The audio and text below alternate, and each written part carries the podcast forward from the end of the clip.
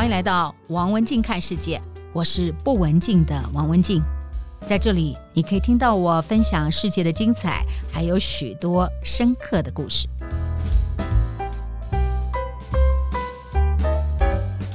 这世界从不缺精彩，只缺探索。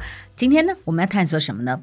探索这个世界有一个国家，他们竟然把茶叶做成了沙拉，不只是喝，而且变成了国菜。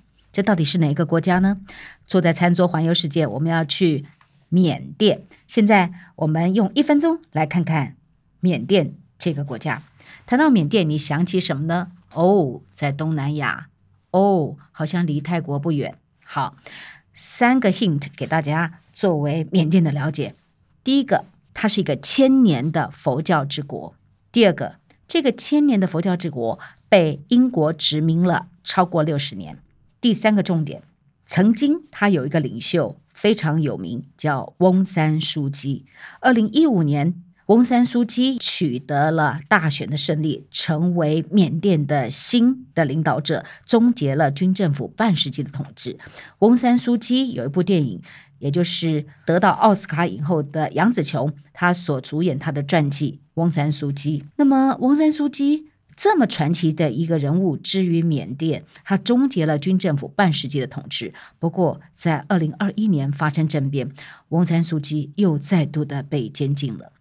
今天在坐在餐桌环游世界，我们要去缅甸，我们来看看这个被英国殖民过的千年佛教之国，反映在他们的餐饮文化上面有着什么样的特色呢？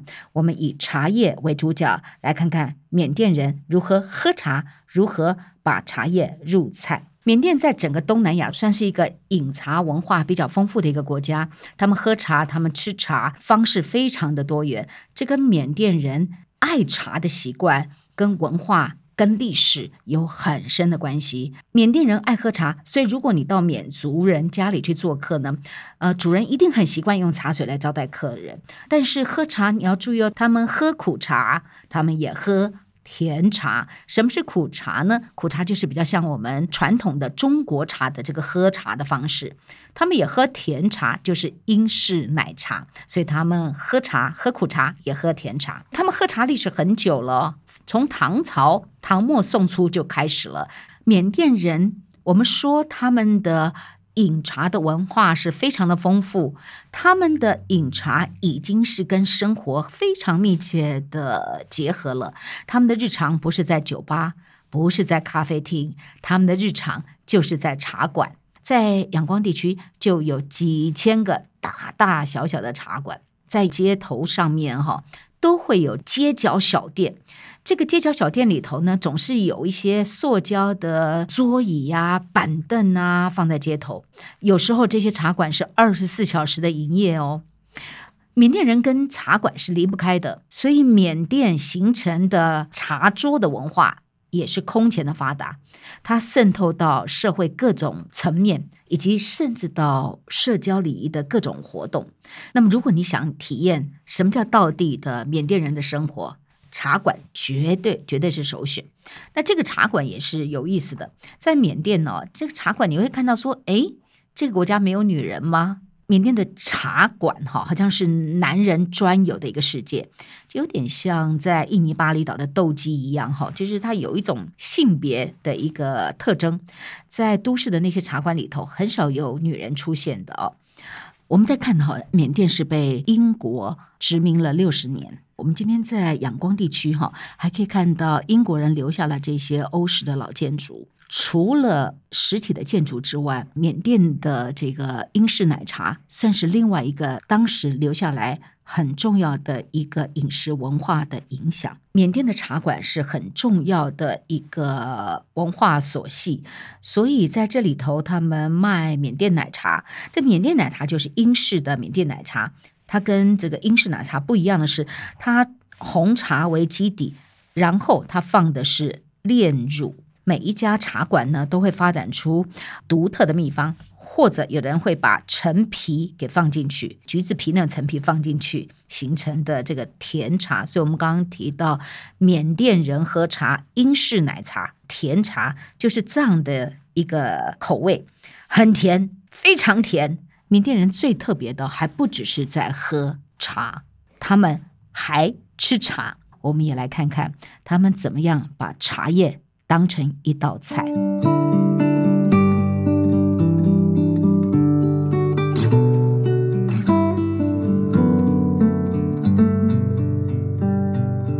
缅甸不是第一个发展出茶饮文化的国家，但是全世界要能够跟缅甸人一样对茶叶这么的热爱，而且进入到日常当中，这个缅甸人不但爱喝茶，他们还吃茶，他们每天哦几乎就会有一道叫茶叶沙拉这道菜。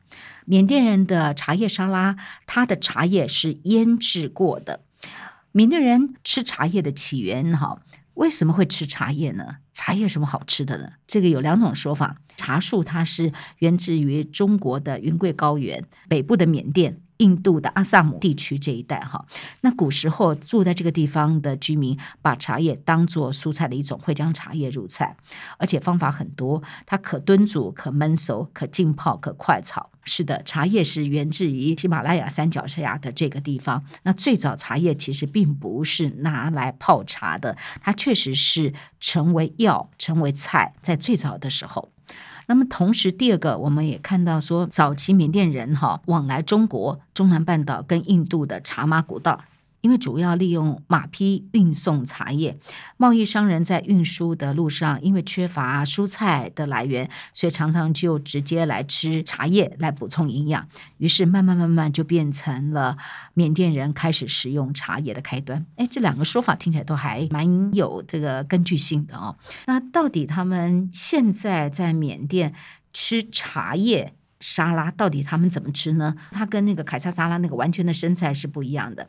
茶叶它本身本来就是经过了烘焙过干的东西，那在这个状况之下呢，缅甸人呢他就把茶叶腌制了，主要他们做了腌制茶叶，所以你可以把它想象成类似他们腌制了梅干菜的这概念，他把茶叶当腌制的蔬菜，所以他们用上了腌制的茶叶，然后放上了花生啊、或者是豌豆啊、蚕豆啊、鱼露啊、辣椒啊等等。不同地方的口味，大家放的东西会不一样，所以会形成各地独特的风味。比起英式奶茶哦，我觉得这个茶叶沙拉是好吃的。我去过缅甸两次，那时候是去伊洛瓦底江，很怀念。之后好像在台湾怎么都吃不到，在其他地方旅行也吃不到。我觉得可能是因为腌制茶叶本身并不容易做，希望有机会还可以吃。缅甸人呢，他们基本上在过去的历史上一直是处在一个四分五裂的状态，就是一个内战的状态，有点像中国的春秋战国时期一样。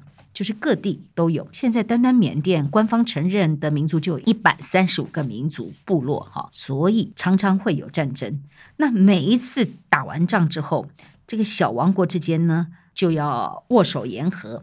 如何握手言和呢？他们就会奉上好的茶叶来表示我们和解。好，所以茶叶代表的是一个地上友好的一个信物。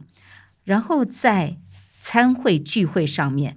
一定会出现的一道菜就是茶叶沙拉。这个茶叶沙拉一端桌之后呢，他们让不同地方的小王国在腌制的茶叶上面各自放不同的材料，混合成为各自独特的茶叶的沙拉。久而久之，哈，这个茶叶呢，当做国与国之间的送礼，当做国与国之间和平餐宴的一道菜，就变成了和平的象征。非常有意思哈，一个多国战争频繁的地方形成的茶叶的重要的意义哈。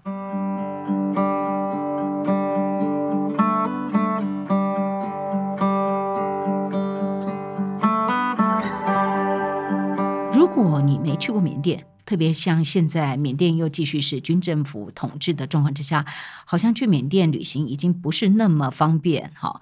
但是如果你在台湾的话，有个地方它也缩影了缅甸的文化，在新北市的中和有一条街叫华新街。华新街是人们口中的缅甸街，这里聚集了缅甸移民的一条巷弄。大概在一九六二年左右的时候，前任的缅甸的总统哈是一个军政府，叫尼温。他上任之后呢，缅甸境内对外侨订定了很多的限制政策，排华，包含了关闭了华文学校、企业的收归国有。货币政策的改革，加上那个时候整个的这个排华的一个状态，让大批的缅甸华人就选择了离开缅甸，然后移居到台湾。这些移民呢，他们也很可怜，他们来台湾的时候，除了手上的一张机票，几乎都是空手来的。很多人为了争取更好的生活或子女的教育，就是排除万难来到台湾。很大的赌注，因为缅甸政府规定，他们只给这些离境的人单程签证。人们出来之后就不能够再回头了。后来他们不约而同的就来到了我们刚刚提到的新北市的华新街，就是现在形成的缅甸移民的一个巷弄，就缅甸街。在这个地方呢，我们在这里可以看到缩影的缅甸文化在的地方，饮食文化在的地方，当然也有。英式的缅甸奶茶店，哈，不只是茶而已，在这里头可以看到移民而来的这些华人，他们都会来这边来一杯缅甸奶茶，坐在铁楼下面跟朋友话家常、谈生意，这就是在缅甸故乡带来台湾的一个文化跟生活的记忆。所以走一趟华新街，从头走到尾，大概只有三百多公尺，大概五分钟可以走完，但是你似乎就可以快速的走了一趟缅甸。